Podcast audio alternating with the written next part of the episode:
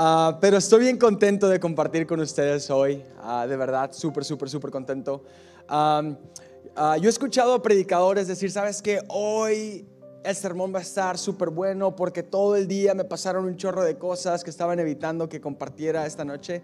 Y dije, ay, no sé si eso es verdad o si nada más, pues lo dicen por decir. Y hoy fue uno de esos días para mí. Pasaron un montón de cosas en las que yo dije, Dios, o sea, lo voy a hacer, no lo voy a hacer. Llegué súper tarde, una disculpa.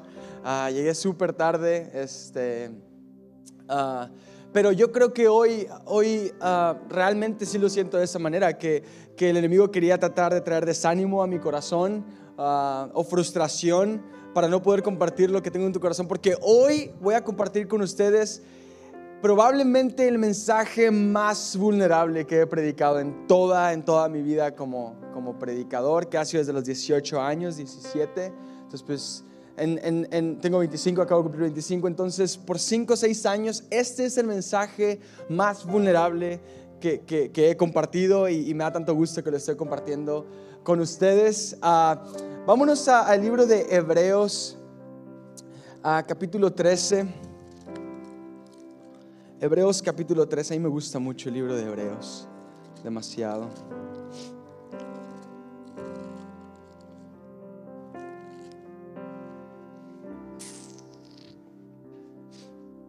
Hebreos capítulo 13. Versículo 8 es un versículo muy pequeño. Ah, Hebreos 13, 8 dice así, Jesucristo es el mismo ayer, hoy y por los siglos. Jesucristo es el mismo ayer, hoy y para siempre. El día de hoy te voy a contar de unas personas que tuvieron encuentros con Dios, encuentros con Jesucristo y cómo esos encuentros transformaron sus vidas para siempre. Y yo creo que este mensaje te va a bendecir a ti mucho, ah, porque creo que cada uno de nosotros, cada día, tenemos una gran necesidad de encontrarnos con Jesús. Y hay días en los que no, no lo notamos porque todo va bien, nuestras finanzas están bien, nuestros hijos están bien, nuestro trabajo está bien, nuestros negocios están bien. Entonces a veces no sentimos esa necesidad de encontrarnos con Jesús, pero a veces hay días en los que todo no está como creemos que debería de estar. Eh, eh, hay cosas que no van bien, o se me descompuso el carro, o ah, mi, matrimonio está batallando. Y hay días en los que sí vemos un poquito más la necesidad de encontrarnos con Jesús. No sé en cuál de esos días estés tú esta noche. No sé si hoy tal vez no sentiste tu necesidad de encontrarte con Jesús o si hoy estás aquí porque sabes que necesitas encontrarte con Jesús. Pero independientemente de cuál, en cuál grupo estés tú, quiero que sepas que hoy vamos a encontrarnos con Jesús. Amén. Así que quiero que, cierres tus ojos ahí conmigo y vamos a orar para darle inicio a este servicio. Papá, gracias papá por, por tu bondad, gracias por, por traernos aquí esta noche. De verdad, gracias por, por permitirme llegar aquí tarde, pero sin sueño y sin coraje también, Señor, gracias. Ah, gracias por cada persona que está aquí, Señor, y gracias porque sé que tú esta noche te vas a encontrar con cada uno de ellos, papá. Bendigo sus vidas. Espíritu Santo, este tiempo es tuyo y este lugar es tuyo. En el nombre de Cristo Jesús, y todos decimos, amén, amén, amén, amén, amén. Pastores, de nuevo, muchas, muchas gracias por darme esta gran oportunidad y el honor de compartir con ustedes. Siempre, siempre, siempre para mí es un honor el compartir aquí en gracia y fe.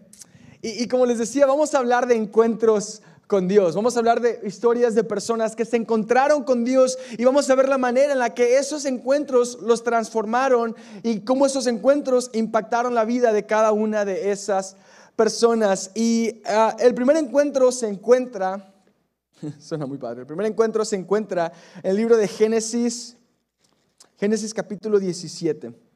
Es donde podemos encontrar el primer encuentro en Génesis capítulo 17. Vamos a empezar desde el verso 1. Te estoy leyendo desde la nueva traducción viviente, así que ah, saca tu Biblia, saca tu, libreta para tomar notas. Ah, pero estamos en Génesis capítulo 17, verso 1. Ah, dice si cuando Abraham tenía 99 años, el Señor se le apareció y le dijo, yo soy el Shaddai, Dios Todopoderoso, sírveme con fidelidad y llevo una vida intachable. Yo haré un pacto contigo por medio del cual garantizo darte una descendencia incontable. Al oír eso, Abraham cayó rostro en tierra. Después Dios le dijo, este es mi pacto contigo.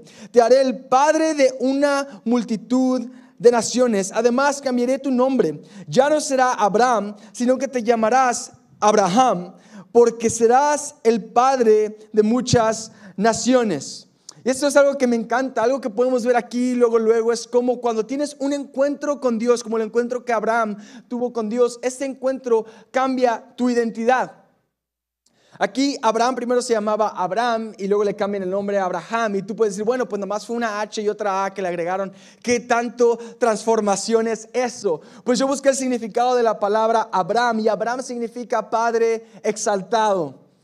Padre exaltado, pero el significado de la palabra Abraham con esa H ya de extra ah, significa padre de multitudes o padre del pueblo. Podemos ver cómo Dios hasta transformó la manera en la que las personas lo veían y transformó la identidad de Abraham por completo al tener un solo encuentro con él.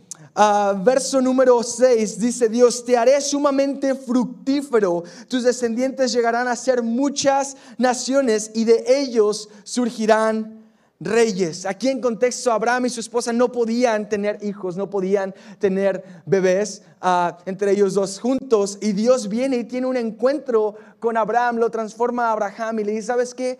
De ti van a ser una gran descendencia. De ti nacerá una gran descendencia. Entonces Dios viene y le cambia la identidad a Abraham.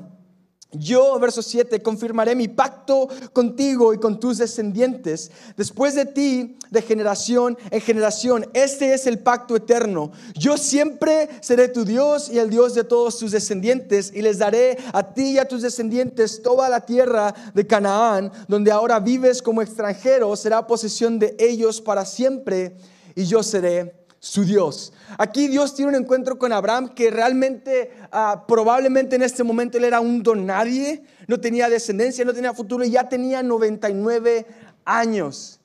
Ya tenía él 99 años cuando Dios le encuentra y en contra de todas las ah, contra de todas las, las opciones, en en contra, de todo lo que la gente podía decir, en contra de todas las razones, viene y le da una vida completamente nueva al encontrarse con Él. Entonces quiero que sepas que un encuentro con Dios siempre viene a cambiar tu identidad primero.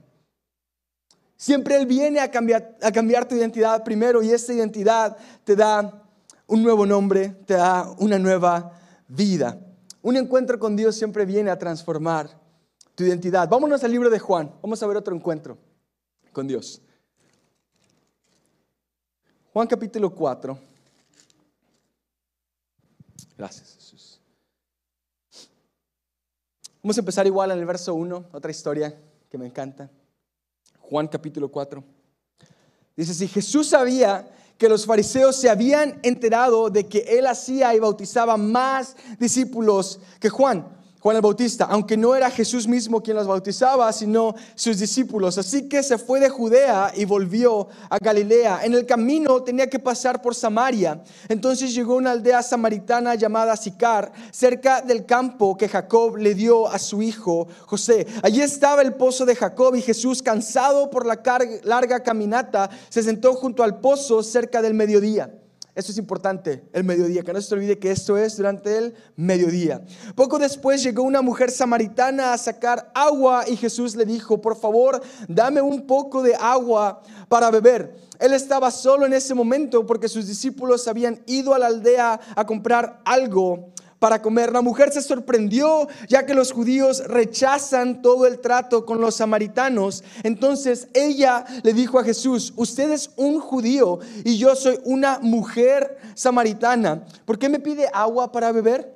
Jesús contestó, si tan solo supieras el regalo que Dios tiene para ti y con quién estás hablando, tú me pedirías a mí y yo te daría agua viva. Este es el mediodía en medio del desierto y tenemos aquí a un Jesús cansado por una larga caminata y a una mujer samaritana que viene a sacar agua de este pozo súper famosísimo en medio del mediodía. Mira, si nosotros no le ponemos detalle o atención a los pequeños detalles que la palabra nos está compartiendo, nos podemos perder de mucho contexto. Ah, todas las mujeres samaritanas iban a este lugar, a este pozo, a sacar agua pero ellas iban temprano, cuando no estaba el calorón.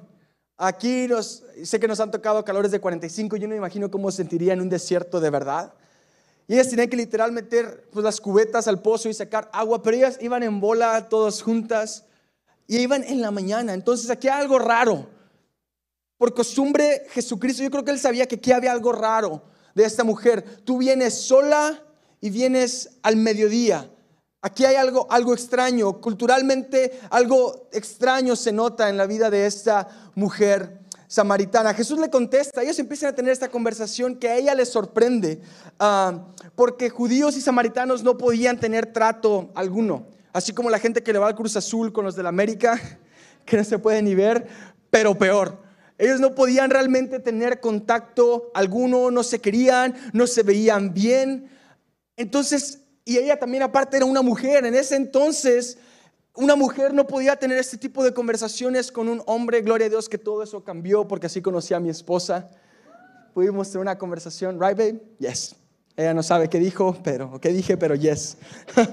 Entonces, verso 10. Jesús contestó, si tan solo supieras el regalo que Dios tiene para ti y con quién estás hablando, tú me pedirías a mí y yo te daría agua viva. Pero Señor, usted no tiene ninguna soga ni ningún balde, le dijo ella, y este pozo es muy profundo. ¿De dónde va a sacar esa agua viva? Además, ¿se cree usted superior a nuestro antepasado Jacob, quien nos dio este pozo? ¿Cómo puede usted ofrecer una mejor agua que la que disfrutaron él, sus hijos y sus animales? Jesús contestó, cualquiera que beba de esta agua pronto volverá a tener sed. Pero todos los que beban del agua que yo doy no tendrán sed jamás. Esa agua se convierte en un manantial que brota con frescura dentro de ellos y les da vida eterna. Por favor, Señor, le dijo la mujer, dame de esa agua, así nunca más volveré a tener sed y no tendré que venir aquí a sacar agua. Mira lo siguiente, Jesús le dijo, ve y trae a tu esposo no tengo esposo. Respondió la mujer, ¿es cierto? Le dijo Jesús, no tienes esposo porque has tenido cinco esposos y ni siquiera estás casada con el hombre con el que ahora vives. Ciertamente dijiste la verdad. Aquí está el motivo por el cual ella está sola en el pozo de agua al mediodía. Porque ella ha tenido cinco esposos y con el esposo con el que ella actualmente vive o con el hombre con el que ella actualmente vive, no están casados, están en unión libre. Entonces, en esa ciudad, todos se corrieron las noticias. En esa ciudad, todos se corrieron la voz. Y en esa ciudad de Samaria, Sicar, todos sabían de esta mujer. Me imagino que tal vez ella fue una vez a las seis de la mañana, a la hora que todas las mujeres iban a sacar agua del pozo y todas las, todas las, mujeres la veían, mira, ahí viene aquella, sí, la, que, la, que tiene, la que tiene cinco esposos, ¿no? Y, y no, oye, que ya cambió de esposo, ya tiene otro distinto. Y yo me las imagino murmurando a tal grado de que la excluyeron. La excluyeron de, de, de esa comunidad. Y ella ahora tenía que venir sola, sin la ayuda de nadie, a este pozo al mediodía con el calorón a buscar agua y ahí es donde se encuentra a Jesús. Mira lo que dice ella. Después de que se da cuenta que Jesús no es un hombre normal, ni común, ni corriente, mira lo que dice ella. Dice, Señor, dijo la mujer, seguro que usted es un profeta. Así que dígame, ¿Por qué ustedes los judíos insisten en que Jerusalén es el único lugar donde se debe adorar, mientras que nosotros los samaritanos afirmamos que es aquí en el monte Gerizim donde adoraron nuestros antepasados? Ella se dio cuenta que Jesús le acaba de decir todo lo de su vida.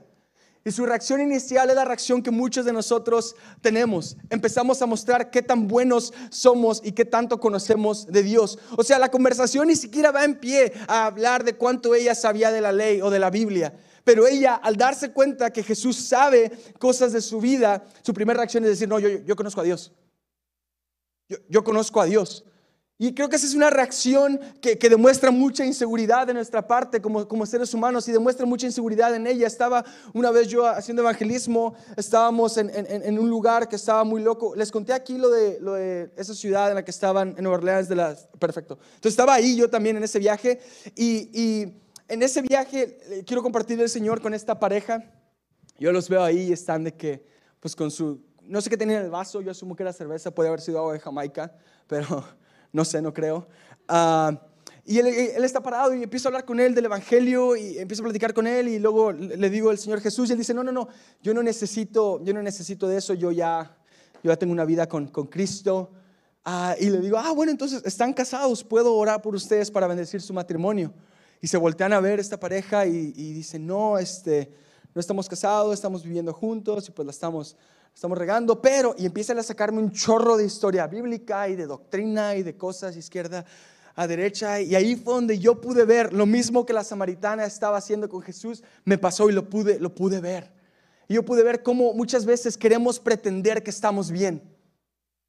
Muchas veces estamos a punto de tener un encuentro con Jesús, pero es más fácil pretender que estamos bien. Es más fácil el no ser vulnerables. Es más fácil decir, no, no, no, yo tengo todo, todo, todo bien, todo está bien. ¿Cómo estás? Te preguntan, bien. Y tú sabes que no estás bien, pero pues es la costumbre o tienes miedo a ser vulnerable. Entonces esta mujer creo que tal vez tenía miedo de ser vulnerable y ella le empieza a sacar un chorro de, oye, bueno, ya que eres un profeta y sí, te tengo una vida súper, súper destrozada pero ya que eres profeta, oye, ¿por qué tú dices que deben de adorar en un lugar cuando nosotros decimos que en el otro?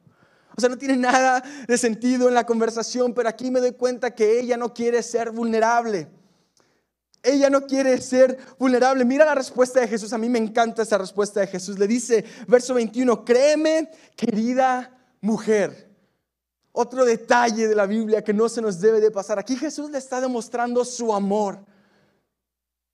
Aquí le está demostrando Jesús, yo te recibo. Aquí le está demostrando Jesús, yo te amo.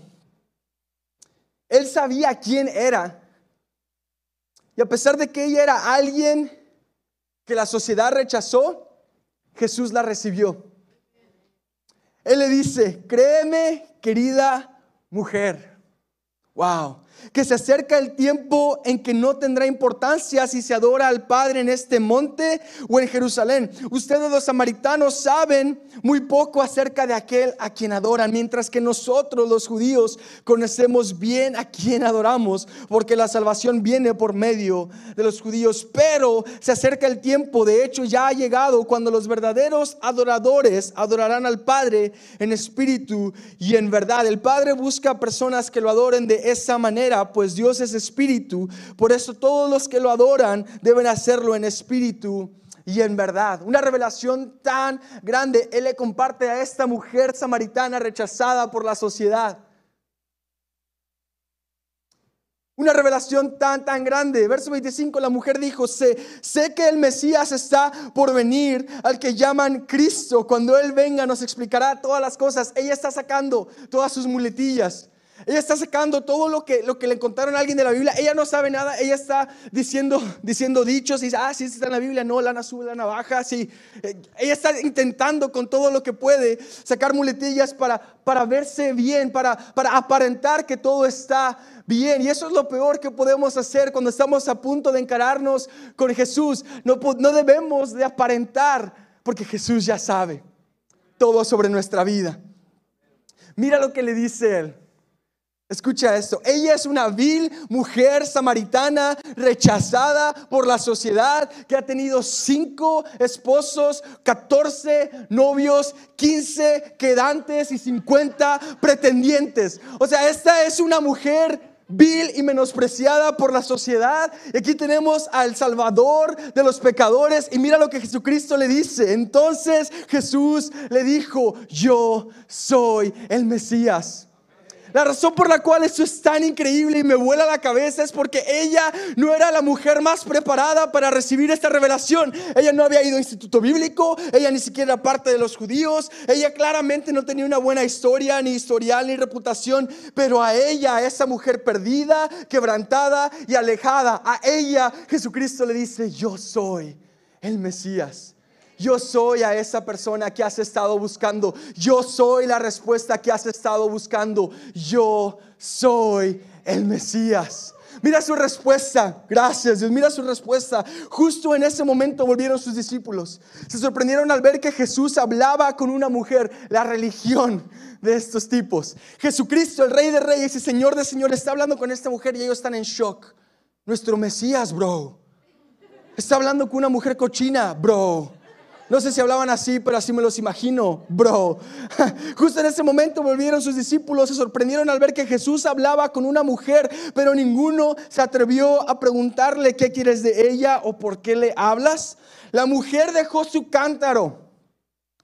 La mujer dejó su, su, su, cántaro. Ella es la mujer que iba a sacar agua y para sacar agua ocupaba el cántaro. La mujer dejó su identidad. En ese momento, cuando ella se encuentra con Jesús, ella deja su vieja identidad en ese pozo. La mujer dejó su cántaro junto al pozo y volvió corriendo a la aldea mientras les decía a todos, vengan a ver a un hombre que me dijo todo lo que he hecho en mi vida. ¿No será este el Mesías? Así que la gente salió de la aldea para verlo. Ella era una evangelista. Ella se convirtió en una evangelista de ser una mujer samaritana y menospreciada y que nadie quería y que realmente los hombres no la amaban, tal vez solamente la estaban usando porque sabían que ella estaba quebrantada. Esta mujer recibe una nueva identidad, deja su vieja identidad ahí y corre a la aldea. Y le empieza a decir a todos, hey, aquí está, tal vez puede ser él el Mesías, del que no sabemos nada, pero queremos conocer. Aquí está el Mesías. Algo que me encanta es que aquí se acaba la historia de ella en la Biblia. Historiadores por años trataron de saber quién era esta mujer. ¿Quién era esta mujer? Estudiaron y estudiaron y estudiaron. No me acuerdo de su nombre, no lo puedo decir, pero se cree que esta mujer no solamente le entregó su vida al Señor, pero este cambio tan radical hizo que sus hermanas, que su mamá y que sus sobrinos siguieran a Jesús. Después de eso, ella se convirtió en la primera mujer misionera y fue a diferentes partes del mundo a predicar de Jesús. Luego ella en un sueño, Dios le dice, Nero, que era, que era un emperador, eh, Nero está, está persiguiendo cristianos y saben de ti y vienen por ti. Ella estaba en una ciudad alejada, Dios le da este sueño y lo que ella hace es que se va a esa ciudad donde sabía que la iban a matar y empieza a predicar las buenas noticias de Jesucristo. Palabras más, palabras menos, se cree que ella vio a todos sus familiares convertirse en mártires los mataron a todos ellos enfrente de ella para que ella negara su fe en Jesucristo. Pero ella había visto al Mesías. Ella había visto al Mesías cara a cara, que ella se negó.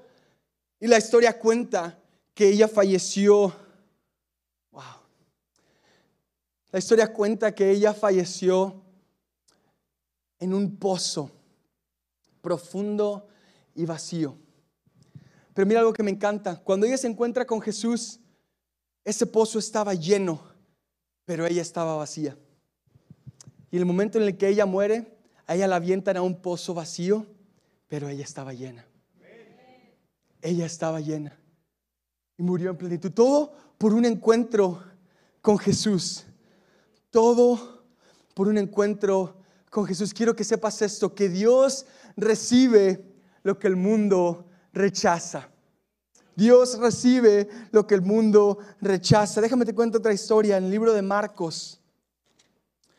el libro de Marcos, capítulo 1. Marcos capítulo 1, versículo 40. Un hombre con lepra, un hombre con lepra se acercó se arrodilló ante Jesús y le suplicó que lo sanara. Si quieres, puedes sanarme y dejarme limpio, dijo. Otra vez, vamos a ver un poco de los detalles que se nos pueden perder. en esas historias. Vemos que un hombre con lepra se acercó y se arrodilló y le suplicó a Jesús que lo sanara. Si quieres, puedes sanarme y dejarme limpio. Ese si quieres, yo siempre me daba vueltas en la cabeza. O sea, yo decía, ¿cómo es que este leproso dice si quieres? O sea, este tiempo ya conocen a Jesús. ¿Cómo que si quieres? Todos ya saben que es la voluntad de Dios sanar. Si quieres. Y después me di cuenta que no, que en ese tiempo los leprosos se pensaba que ellos habían sido maldecidos directamente por Dios. Y ellos eran rechazados de la sociedad y tenían que vivir ellos en su comunidad de leprosos y traer, traer ah, unas mantas ásperas. Y, y, esas mantas ásperas le hacían saber a la gente, ese es un leproso. Y cuando los veían muy cerca, los pateaban, los escupían, les aventaban piedras. Ellos eran rechazados por la sociedad. A ellos, sus familiares no los podían ver, porque cualquier persona que tocara a un leproso se convertía en impuro también. Entonces, esta es una persona que no ha tenido contacto con otros seres humanos que no son de su misma condición de lepra por solo Dios sabe cuánto tiempo. Y él no sé cómo escuchó de Jesús, pero él se acerca. O sea, él lo podían matar por estar en un grupo de gente que no eran leprosos. Él se acerca a Jesús, se arrodilla y le dice, si quieres, puedes hacerme limpio, puedes sanarme y dejarme limpio. Ese si quieres, él dice, yo sé que tú puedes, pero no sé si quieres porque él no conocía la voluntad de Dios. Ya vemos muchos de nosotros que a veces no conocemos la voluntad de Dios para nuestra situación. Hay veces que no conocemos la voluntad de Dios para nuestra situación, así como este leproso. Verso 41. Movido a compasión, Jesús extendió su mano y lo tocó. Otro detalle que si nomás leemos por leer se nos pasa. Jesús tocó al leproso. Nosotros podemos decir, pues claro, es Jesús, el Hijo de Dios. Si nosotros lo entendemos, pero si tú y yo hubiéramos estado ahí sentados viendo a Jesús tocando a ese leproso, hubiéramos sido, está tocando al leproso. Jesús se va a hacer impuro. Jesús se va a convertir en leproso. Eso es lo que los demás veían. El leproso, imagínate, ¿cuánto tiempo crees que el leproso llevaba sin contacto físico? ¿Cuánto tiempo crees que el leproso llevaba sin algún abrazo, algún familiar? Porque hey, sí era leproso, pero también era tal vez hijo, era tal vez hermano, era tal vez papá.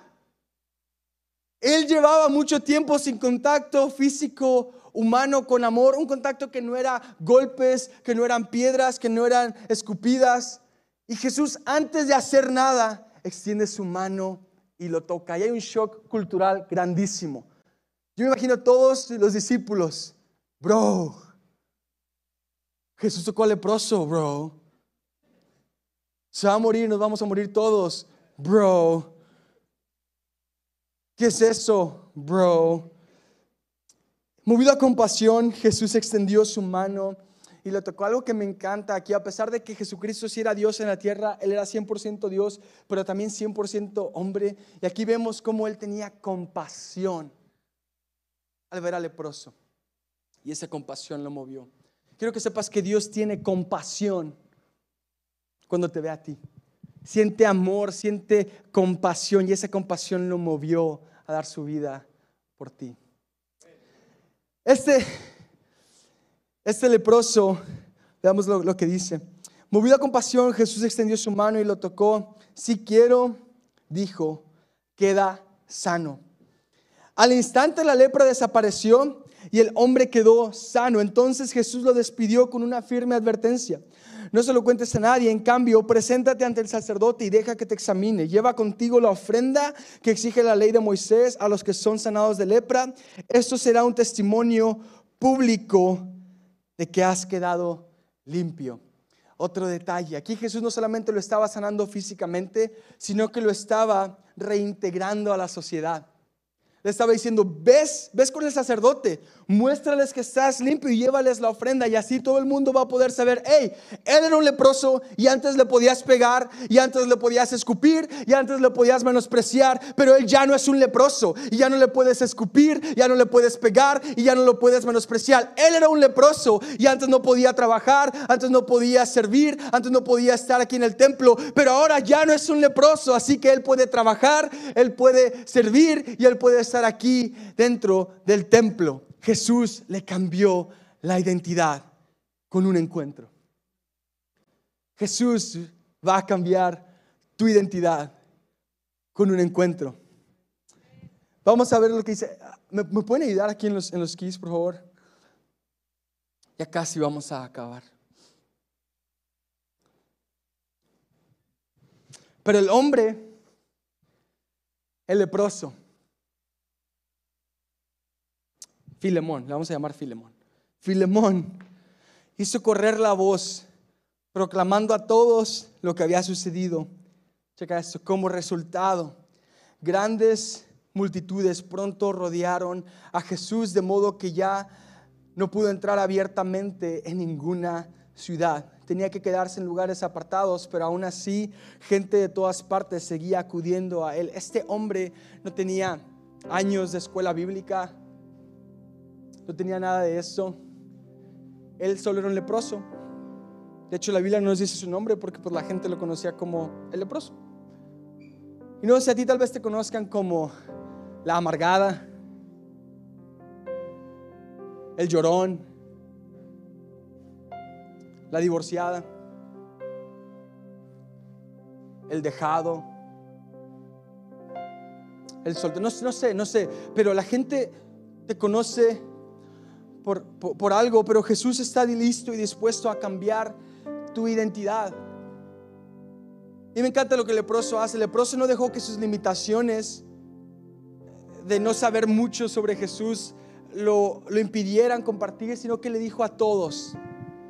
Creo que esta es la única desobediencia que Jesús acepta. Jesús le dice, no digas nada. Él fue y dijo todo. Y multitudes siguieron a Jesús. ¿Y qué les decía él? Él solamente les decía, yo era un leproso y ahora ya no soy un leproso. Nada más. Yo era un leproso y tú me pegaste una vez, pero ya no soy un leproso y te perdono, porque Jesús me sanó. Pero mira, tú me puedes decir, ay Javier, pero por favor, eso, eso es de la Biblia. Te voy a contar una historia, una historia verdad. Pero antes de contarte esta historia, ¿verdad? Que creo que te va a impactar, quiero que escuches esto. Cada uno de estos encuentros y su resultado no tuvieron nada que ver con la bondad de las personas, la fidelidad de las personas o qué tan buenas eran esas personas. Pero tuvieron todo que ver con la bondad de Dios, la fidelidad de Dios y el poder de Dios. En Efesios capítulo 2, Efesios capítulo 2. Gracias, Señor. Creo que Dios está tocando a gente ya. Dios está tocando a gente ya. Efesios 2, capítulo 1 perdón, capítulo 2, versículo 1. Antes ustedes estaban muertos a causa de su desobediencia y sus muchos pecados. Vivían en pecado igual que el resto de la gente, obedeciendo al diablo, el líder de los poderes del mundo invisible. Aquí están hablando de alguien como tú y alguien como yo, quien es el espíritu que actúa en el corazón de los que se niegan a obedecer a Dios. Todos vivíamos así en el pasado, siguiendo los deseos de nuestras pasiones y la inclinación de nuestra naturaleza pecaminosa. Por nuestra propia naturaleza éramos objeto del enojo de Dios, al igual que todos los demás. Pero Dios es tan rico en misericordia y nos amó tanto que a pesar que estábamos muertos por causa de nuestros pecados, nos dio vida cuando levantó a Cristo de los muertos. Es solo por la gracia de Dios que ustedes, que nosotros han sido salvados. Pues nos levantó de los muertos junto con Cristo y nos sentó con Él en los lugares celestiales porque estamos unidos a Cristo Jesús. De modo que en los tiempos futuros Dios puede ponernos como ejemplos de la increíble, wow, vamos a ver un ejemplo más, pero Dios puede ponernos como como ejemplos de la increíble riqueza de la gracia y la bondad que nos tuvo, como se ve en todo lo que ha hecho por nosotros que estamos unidos a Cristo Jesús. Dios los salvó por su gracia cuando creyeron. Ustedes no tienen ningún mérito en eso. Gracias Jesús. Nosotros no tenemos ningún mérito en esto. Esto es un regalo de Dios. Esto es un regalo de Dios. La salvación no es un premio por las cosas buenas que hayamos hecho, así que ninguno de nosotros puede jactarse de ser salvo, pues somos la obra maestra de Dios. Él nos creó de nuevo en Cristo Jesús a fin de que hagamos las cosas buenas que preparó para nosotros tiempo atrás. Y te contaba estas historias. Tú puedes decir, pero Javier, es que eso es solamente Biblia, eso es un libro viejo voy a contarte una historia que, escuché y que realmente me impactó, la escribí y dije, esta la voy a compartir. Va, por atención. Esta es la historia de un joven, un joven emprendedor. Y este joven se casó y pues tenía toda la intención de tener un chorro de hijos. Durante este tiempo, él tenía un hijo de dos años y su esposa estaba embarazada con su segundo bebé. Él tenía una empresa, él tenía muchos sueños por delante. Una noche en diciembre afuera de su casa, él es arrollado por una camioneta manejada por una persona en estadio de verdad y fallece. Los vecinos espantados tocan a la puerta de la casa donde estaba su esposa y le dan la noticia que ninguna esposa quiere escuchar. Ella sale corriendo y ve a su esposo, ve al padre de sus hijos ahí tirado, ahí muerto. Los paramédicos le dicen la noticia, señora, lo sentimos, pero su esposo ha muerto. Traigan una sábana para cubrirlo mientras llegan los médicos forenses. Mientras cubrían a ese señor, su esposa que no conocía a Dios, solo dijo, Jesús, pongo a mi esposo en tus manos. Después de unos minutos, ese cuerpo muerto tirado en el pavimento que ya todos sabían que había perdido su vida, de la nada empieza a mostrar signos vitales. Los paramédicos asombrados lo suben a la ambulancia y se lo llevan al hospital, pero estando ahí los médicos no encontraban la manera de decirle a esta joven esposa embarazada que su esposo probablemente no va a sobrevivir la noche y milagrosamente pasa la noche. Tiene siete días en coma y despierta sobrepasa las expectativas de todos los doctores y regresa de ese coma y cirugía tras cirugía tras cirugía sigue mejorando. Durante ese proceso que él se da cuenta que Dios le dio una nueva vida, él tiene un encuentro con Jesús tan grande que decide decirle al cirujano plástico que no le quite las cicatrices de su cara para día a día mirarse al espejo y recordar la bondad de Dios para su vida. Porque a pesar de que él era un vil pecador, Dios tuvo misericordia de él, de su esposa y de sus hijos al darle una vida nueva. ¿Quieren ver la foto de esta persona?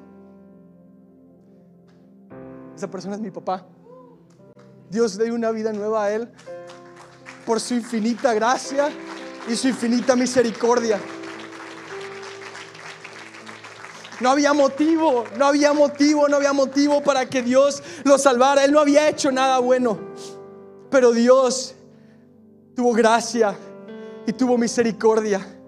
Y mi papá tuvo un encuentro con Dios que le transformó su vida para siempre y transformó mi vida para siempre. Yo era ese niño de dos años.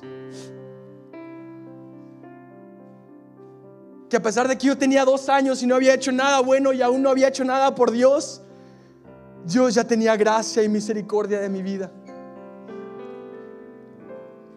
Vámonos al verso que te conté al principio, Hebreos 13, 8. Ya vamos a acabar. Hebreos 13:8. Jesucristo es el mismo ayer, hoy y siempre. Ese Jesucristo que ayer se encontró con Abraham y con la mujer samaritana y con el leproso, el Jesucristo que se encontró con mi papá hace más de 20 años, es el mismo Jesucristo hoy que quiere encontrarse contigo esta noche. Y si tú esta noche quieres un encuentro con Jesús, si tú esta noche sabes que sabes que te estaba hablando a ti, yo sé que el Espíritu Santo tocó tu corazón y tú sabes que te estaba predicando a ti. Quiero que cierres tus ojos, todos con ojos cerrados aquí.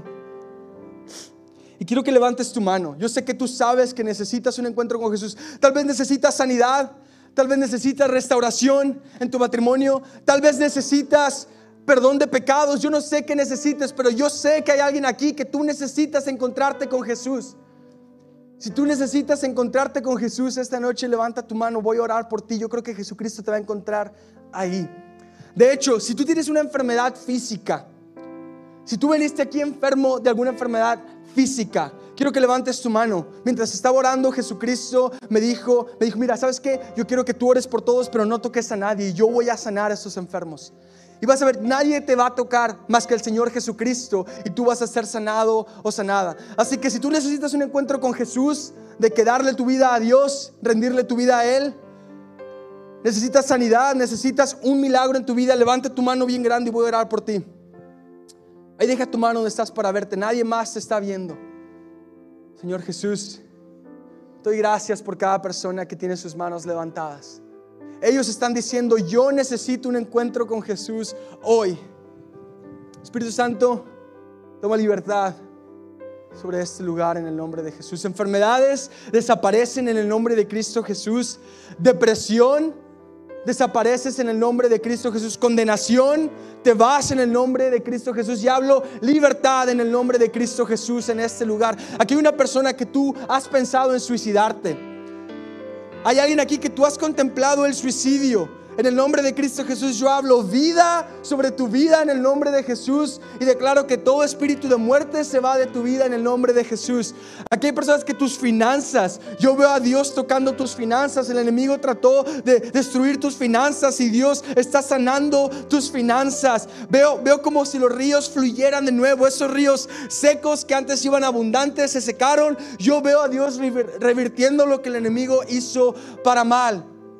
Aquí veo esposas que tú estás creyendo por tu esposo. Miles de amigas te han dicho que lo dejes y tú sigues aferrada y te dicen que ya lo dejes. No, no, no. Creo que ese es el plan de Dios, que tú sigas creyendo. Yo declaro gracias sobre tu vida y tú estás creyendo por tu esposo. Wow, gracias Señor Jesús. Claro que cada mano levantada recibe un encuentro hoy, esta noche. Gracias Señor. Entonces mira, esto es lo que vamos a hacer. Jesucristo ya está ahí donde tú estás. Él está ahí en tu lugar y Él está escuchando tu oración. Vamos a orar juntos, te voy a guiar en una oración. Vamos a orar juntos y después de que oremos, vamos a alabar al Señor todos juntos. Y yo sé que durante la alabanza vas a empezar a encontrarte con Dios. Vas a empezar a encontrarte con ese Jesús sanador. Y si necesitas oración después del servicio, puedes venir a alguno de los pastores o conmigo, me encantaría orar por ti. Entonces quiero que, ores esto conmigo, ¿va? Quiero que digas con toda la fe en tu corazón, quiero que digas, Señor Jesús, gracias por tu gracia y gracias por morir por mi vida. Jesús, esta noche necesito un encuentro contigo. Hoy vengo listo para entregarte mi vida por completo. Gracias Señor, porque das vida a los sueños muertos, a las esperanzas muertas y das vida a mi vida. En el nombre de Cristo Jesús. Amén, amén, amén. Así que vamos a alabar al Señor juntos. Creo que Dios te va a tocar, que no se pierda este espíritu y corazón que tenemos ahorita. Quiero que alabes con todas tus fuerzas sabiendo que Dios se está encontrando contigo. Y después, si ocupas oración, aquí están los pastores, aquí voy a estar yo. con todo el gusto y todas las ganas de platicar contigo y de orar contigo. ¿Ok? Así que vamos a darle.